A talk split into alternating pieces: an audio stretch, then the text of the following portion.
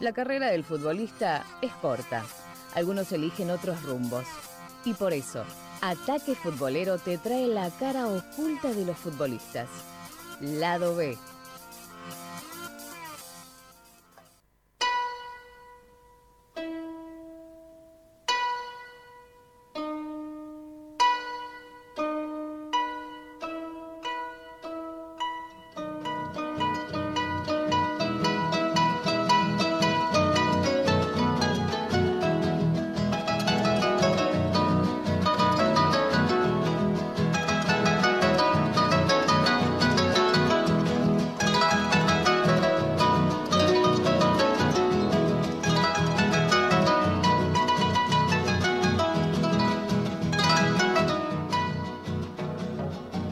Este capítulo número 44 del lado B trajimos la historia de Salvador Cabañas Ortega, nacido el 5 de agosto de 1980 en Itagua, Paraguay, hijo de padres panaderos y en un contexto muy humilde. Este, deslumbró con su fútbol desde muy chico en las inferiores del club también humilde 12 de octubre. Allí Cabañas comenzó su carrera profesional para el año 98, este, con 18 años apenas, este, comenzó en la primera de este club 12 de octubre, donde marcó cuatro goles desde su debut hasta la temporada del 99. Allí él fue transferido ¿no? a un club eh, más reconocido de, Paraguay ¿no? para catapultar su carrera.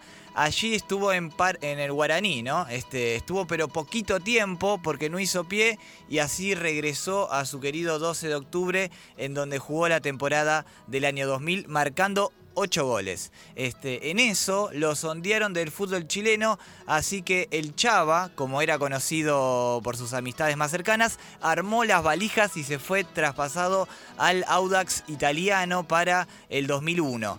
Tras dos temporadas entre buenas y malas en el conjunto chileno, en el torneo Apertura del 2003 Cabañas se despachó con 18 goles, ¿eh? con 18 goles en una apertura, este, una marca que nos hace acordar casi a la de Martín Palermo, resultando así obviamente como goleador de aquel torneo chileno. Eh, a su vez, obviamente, inició su historia con la selección paraguaya, ¿no? Este, ya había disputado algunos torneos con la sub-17, continuó con la sub-20 y fue para el año 2005 que fue llamado finalmente para la mayor y así disputó varios partidos de las eliminatorias para Alemania 2006, eh, ¿no? Esos goles que hizo en Chile los llevaron finalmente al fútbol mexicano, ¿no? Y son los naranjas eh, de Jaguares de Chiapas, quienes se, hicieron ¿no? con, sus, con sus servicios.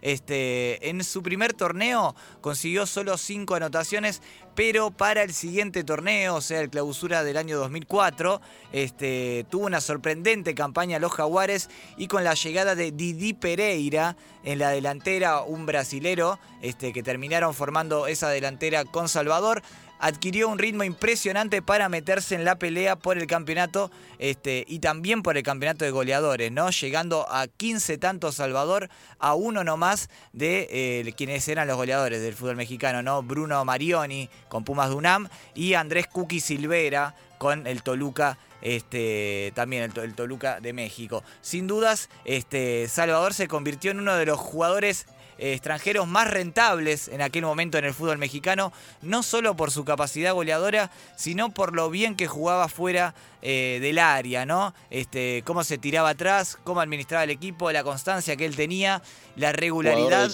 Claro, la regularidad que tenía y el liderazgo que logró en aquel eh, Jaguares, ¿no? Se podía, él jugaba de nueve, pero la verdad que por su porte no era alto, era más bien robusto. Eh, se podía tirar atrás y también hacer jugar al equipo. Y ahí esto Entendía del juego, claro. No, no, no, solo hacía goles, Maurito. claro, no era, como se dice, no era un negado. No era un negado con la pelota. Le gustaba tirarse atrás, podía jugar por las bandas también. Así que este, este funcionamiento se empezó a ver eh, más bien en los Jaguares de Chiapas, ¿no? Para el año 2006 eh, con 11 goles, logra al fin este, su título como goleador del campeonato, compartido con otro viejo conocido, eh, sobre todo acá del fútbol argentino, ¿no? el loco Sebastián Abreu. En ese mismo torneo anotó tres goles más, finalmente se convirtió en el máximo goleador de la historia de un club ya desaparecido, ¿no? como son los, los Jaguares de Chiapas. Con más de 50 goles en el conjunto naranja. Así terminó arribando, obviamente, al club más poderoso o de los más poderosos de México, que es el Club América, ¿no? Para la apertura del 2006.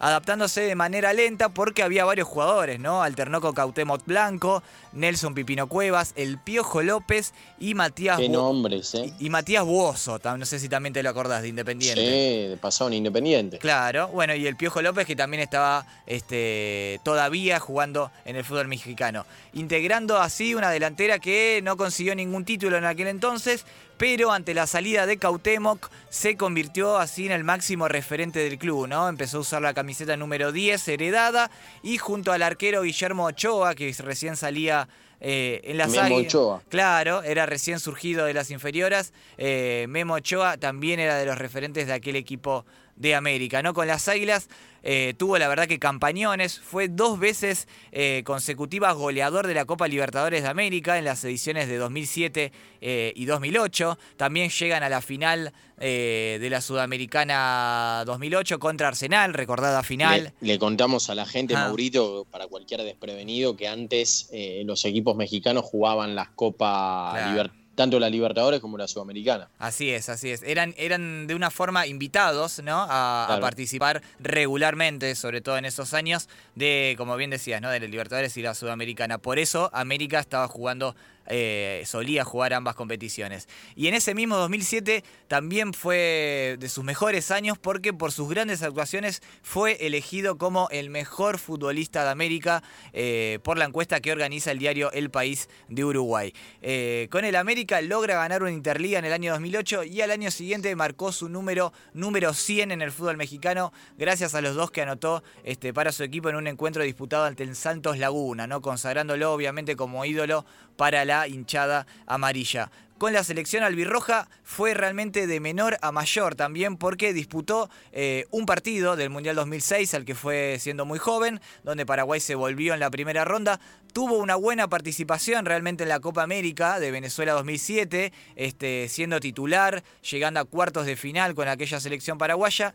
Y finalmente con el arribo del Tata Gerardo eh, Martino, quien lo adoptó realmente como referente inamovible de su equipo, bueno, ahí se vio su mejor versión de Salvador Cabañas, tanto jugador, eh, tanto como jugador como goleador, porque todo pasaba alrededor de él, ¿no? Como bien decíamos, se tiraba atrás, era el goleador, hacía jugar a todo el equipo y en esas el- eliminatorias se vio eh, a una selección paraguaya como nunca se había visto, ¿no? Con realmente muy buen juego eh, y ganándole a las selecciones más importantes, ¿no? Argentina fue allá y la pasó mal, Brasil fue allá y también perdió, eh, entonces tuvo una clasificación, la verdad que sin problemas Paraguay y con un Salvador Cabañas como principal figura, ¿no? Pero este, bueno, así cerraba ese 2009, ¿no? Con preparación de las eliminatorias para el Mundial de Sudáfrica 2010.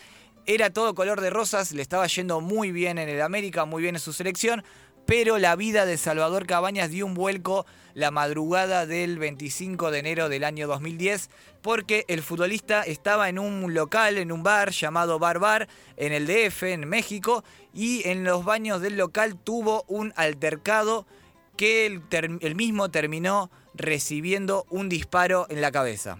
Fo. Fue muy, fue muy recordado porque obviamente salió en las noticias eh, de todo el mundo. Él era el 10 de la selección, era el 10 de la América, era muy conocido, bueno, sobre todo en Sudamérica y en Latinoamérica. El delantero fue de inmediatamente trasladado a un centro sanitario donde entró en coma y es operado de urgencia, ¿no? Mientras las cámaras de vigilancia del bar obtenían una imagen del agresor, que es José Banderas Garza, alias JJ, un narcotraficante local que fue detenido y el motivo del disparo tiempo después se supo que fue por una discusión provocada en ese mismo momento simplemente por un encontronazo que tuvieron el narcotraficante y el delantero, ¿no? Tras la primera intervención quirúrgica, los médicos decidieron que era mejor no extraer la bala de calibre 25, aún así le advirtieron a sus familiares que era inminente la muerte del jugador, ¿no? Pero esta finalmente no se produce, el proyectil se había alojado sobre las principales vasos que que riega en el cerebro y no es incompatible con la vida. Así que decidieron dejarle la bala por detrás de la oreja a Salvador, ¿no? El 30 de enero Cabañas despierta del coma y pudo incluso hablar con su mujer, ¿no? Se lo terminó homenajeando en estadios de México y de Paraguay mientras seguía ingresado en la clínica, ¿no? Y casi milagrosamente el 2 de marzo sale del hospital para iniciar finalmente su rehabilitación, ¿no? La bala le quedó encapsulada en el cerebro, sufrió una pérdida de visión en el ojo izquierdo y así fue trasladado a una clínica en Buenos Aires para seguir su rehabilitación. Pero ahí no terminaron las malas noticias para Salvador, ¿no? Porque eh, ya sabiéndose fuera de las canchas, obviamente, al menos por un tiempo, Cabañas... Eh, y sabiéndose afuera del Mundial 2010, obviamente que era lo que más eh, anhelaba, Cabañas llegó a decir que le dolieron más que el disparo. ¿Y qué fue lo que le dolió más que el disparo? Fue que su representante y su abogado se dedicaron, mientras él convalecía, a falsificar su firma y sacar todo el dinero que poseía y hacerse de las casas que tenía el jugador. Qué increíble. Tremendo qué poco, qué poca buena persona, ¿no? Tiene que ah. ser para, hacer eso, ¿no? Y así, y así fue, porque este, también lo peor de todo fue que eh, tuvo la colaboración de la ex mujer del futbolista, que en ese momento ah, era, su, era su actual, convencidos ambos, los tres, que este, no saldría con vida el jugador, por eso habían hecho toda esa tramoya, ¿no? En total se calcula que a Cabañas le robaron más de 12 millones de dólares eh, tras años de pleitos judiciales. Eh, ha recuperado algunos de los bienes inmuebles, pero nada del dinero que el jugador tenía, ¿no? Este, y luego de esto, por ejemplo, decía, ¿no? Este, Elvio Pablo Rosso, este, preparador físico de la selección paraguaya de aquel momento, decía, ¿no? Era nuestro Messi, era nuestro Maradona con Cabañas, el equipo jugaba diferente. Gerardo eh, Martino tuvo que eh, buscar la variante para cambiar el sistema de juego. Fue una gran pérdida para el equipo, ¿no? Y para el fútbol eh, mundial seguramente lo fue, porque eh, por ahí otro hubiese sido la historia si Salvador jugaba ese mundial con Paraguay, que igualmente cayó en cuartos frente a la campeona España. Y además, un dato es que eh, tiempo después admitió que cuando sucedió el disparo, había firmado un precontrato de 1.700.000 dólares para una transferencia a Europa y él mismo admitió que le habían dicho que el destino iba a ser el Manchester United. Así oh. que este, mirá de lo que se perdió, ¿no? Mirá lo que se perdió el Manchester, mirá, de lo que se perdió él. Eh, en su carrera, ¿no? Estando a un pasito de emigrar al, fútbol europeo, ya tenía, se supo tiempo después, este precontrato con el Manchester eh, United. Para eso el América lo había retenido, le había comprado un apartamento en Acapulco y otro en Cancún y le habían doblado el salario, ¿no? Y pese a tener, pese al temor obviamente de los médicos, un año, un año después, en el año 2011, volvió a jugar en la segunda división de su país, en su club nuevamente el 12 de octubre, pero solo tuvo dos partidos. Luego intentó de nuevo, ¿no? En el Club Deportivo Tanaví, de los confines del profesionalismo, ahí nomás, en Brasil, y se lo recuerda por haber fallado un penal en el último minuto. Bueno, eh, ahí se cansó del fútbol, él no podía jugar con muy seguido, digamos, y ahí se cansó y anunció finalmente que no jugaría más para el año 2014 después de varios intentos. En ese 2014, por la crisis profunda en la que se encontraba el jugador, crisis económica, tuvo que volver a vivir en la casa de sus padres, ¿no? En Itagua.